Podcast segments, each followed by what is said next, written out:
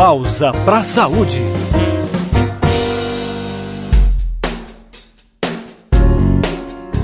Sabe aquela dor de cabeça recorrente que dificulta até mesmo de pensar? Então, pode ser que ela não seja uma simples dor de cabeça, mas sim uma enxaqueca. E se você já ouviu outras pessoas falando que enxaqueca é uma frescura, saiba que não. Enxaqueca é uma doença e precisa de cuidados específicos para não comprometer sua saúde. Eu sou Jonari Damascena e, juntamente com Fabrício Lázaro na edição de áudio, vamos trazer informações importantes sobre essa doença para que você esteja preparado para combater os sintomas e evitar graves consequências. Para isso, realizamos uma entrevista com o médico Marcelo Ribeiro, que é neurologista e especialista em dores. Para começar, doutor, o que, que é a enxaqueca? A enxaqueca é uma doença, ela não é uma simples dor de cabeça. A dor de cabeça, dentro da enxaqueca, é um dos sintomas, mas existem outros sintomas que estão presentes na enxaqueca, como enjoos, vômitos, a irritação pela claridade e pelo som alto.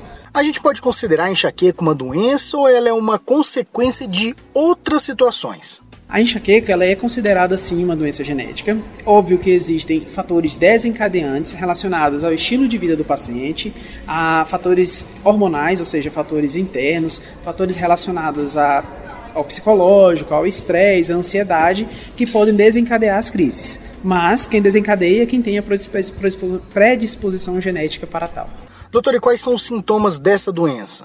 De acordo com a, a, classificação internacional de cefaleias, que é definida por um órgão internacional, a enxaqueca tem as seguintes características. Ela é uma dor que ocorre de um dos lados da cabeça, não sempre o mesmo, ela não precisa ser sempre do mesmo lado.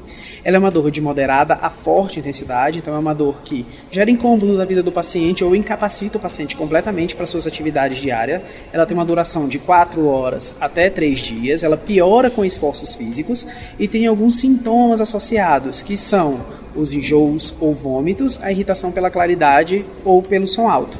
Esses são os sintomas, digamos assim, obrigatórios para a gente definir que tem enxaqueca. Mas os pacientes que têm enxaqueca, eles podem relatar tontura, irritação por cheiro, dores com um padrão um pouco diferente, uh, então podem ter outras características. Existe um local específico onde ocorrem essas dores de cabeça? A definição ela é unilateral, né? ela é de um lado da cabeça. Uh, nos adultos, ela é mais comum de localização frontotemporal, ou seja, na fronte e nas têmporas. Em crianças e adolescentes, ela pode ter uma frequência mais occipital, ou seja, na região da nuca, atrás da orelha, mas na parte de trás da cabeça. É possível dizer que qualquer pessoa pode ter enxaqueca, seja criança, adulto, idoso, homem ou mulher? Predominantemente, a gente considera que ela é, ela é mais frequente em mulheres e em mulheres em idade fértil ou seja, entre os 15 e os 45, 50 anos. Mas ela pode acometer homens, pode acometer pessoas mais velhas ou mais jovens que essas idades que eu citei. Como as pessoas podem diferenciar uma dor de cabeça simples de uma enxaqueca? Então, a dor de cabeça, como eu citei no início, ela é um sintoma dentro da enxaqueca. Né? Dor de cabeça é um sintoma que qualquer pessoa pode referir. Ah, existem estudos que estimam que 90 a 95% das pessoas vão sentir dor de cabeça ao menos uma vez na vida. Para a gente falar que é enxaqueca, então a enxaqueca é uma doença que tem que responder a alguns critérios que foram aqueles que eu citei anteriormente. É importante ressaltar que não vai ter nenhum exame que seja feito para definir que a pessoa tem enxaqueca ou não. Quando nós solicitamos exames em pacientes com dor de cabeça, Uh, o nosso objetivo não é falar que ele tem enxaqueca ou algum outro tipo de dor primária. O nosso objetivo é excluir que ele tenha alguma outra doença, como um tumor, um AVC, um aneurisma, uma trombose no crânio, que também podem gerar dores de cabeça. Mas os exames não são definitivos ou definidores para afirmar que alguém tem enxaqueca. Doutor, uma vez que a pessoa seja diagnosticada com enxaqueca, ela vai levar essa doença para o resto da vida ou é uma doença que tem cura? A definição de ser uma dor crônica, de ser uma doença crônica, dentro do espectro da dor, não é porque ela vai ter durante toda a vida. A definição é se você está tendo mais de 15 dias de dor por mês nos últimos três meses. Isso para a gente é definição de dor crônica. Né? A, mas a pessoa leva para toda a vida. Alguns períodos com mais, outros com menos. Tem gente com uma frequência elevadíssima de dor, outras pessoas com uma, uma frequência bem mais baixa, bem mais reduzida, mas ela não tem cura. Os tratamentos que a gente tem para enxaqueca crônica, eles são tratamentos para controle das crises, para que as crises venham menos, que elas sejam menos intensas e atrapalhem menos a qualidade de vida dos pacientes. Então isso significa que a pessoa com essa doença vai ter que tomar medicamentos por toda a vida? Não, normalmente os remédios ocorrem em ciclos. Então se você está num período que tem, ah, eu estou tendo muitas crises de dor nos últimos meses, a gente faz o remédio ali durante um período de meses, um, dois anos, para depois fazer a suspensão dos mesmos. E quais são os fatores que podem desencadear uma crise de enxaqueca, doutor? A gente costuma falar que os fatores de desencadeamento são muito individuais, né? Então, uh, os fatores que desenvolvem as minhas crises de enxaqueca podem não ser os mesmos que desenvolvem as suas. Mas, de um modo geral, alguns hábitos como privação de sono, jejum prolongado, alguns tipos de alimento, como frutas cítricas, chocolate, cafeína em excesso, industrializados em excesso, conservantes, tipo do ciclamato de sódio, é, eles podem, são mais propensos a desencadear. Uh, fatores hormonais nas mulheres, principalmente a menstruação, até o período pré-menstrual, e os fatores psicológicos de um modo geral. Mas, óbvio, eu não estou uh, limitando os fatores desencadeantes só a esses que eu citei, eles podem ser individuais para cada indivíduo, para cada pessoa, né?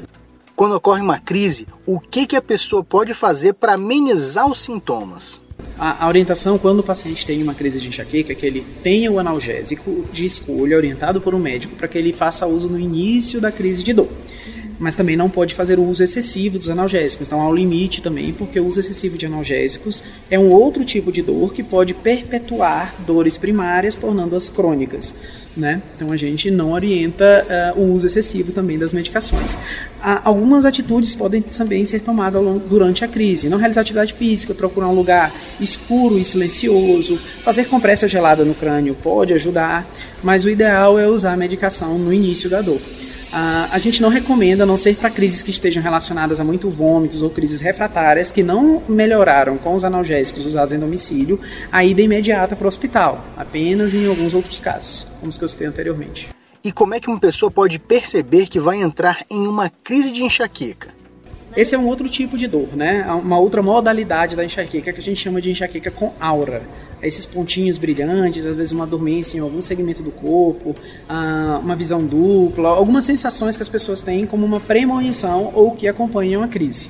Uh, normalmente a pessoa pode ter algumas alterações comportamentais antes da crise, uma avidez maior por certos tipos de alimento, como doces, um bocejo maior, tudo isso podem ser uh, fatores premonitórios da ocorrência de crise. Quem tem crises muito frequentes uh, já consegue identificar esses fatores. Na verdade, eles já seriam até é, fa uma fase da crise, já é considerada hoje uma fase da crise, mas é muito individual. Mas de um modo geral, são esses que eu citei. Para finalizar, doutor Marcelo, qual o seu recado para quem tem enxaqueca ou mesmo para as pessoas que não sabem que tem essa doença?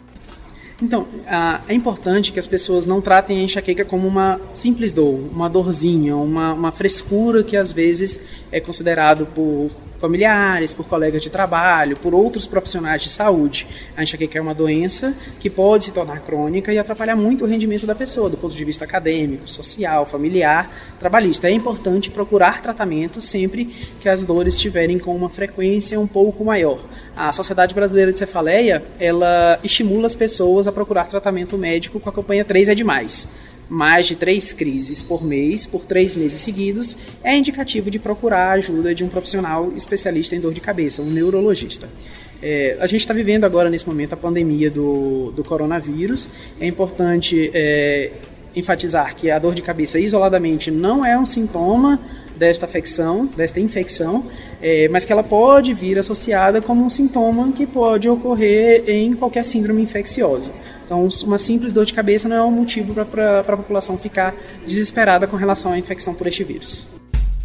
Então é isso, pessoal. Tivemos uma ótima conversa com o Dr. Marcelo Ribeiro, que é neurologista e especialista em dores. Com isso, é importante que as pessoas fiquem atentas aos sinais e sintomas da enxaqueca, pois ela não é apenas uma dor de cabeça.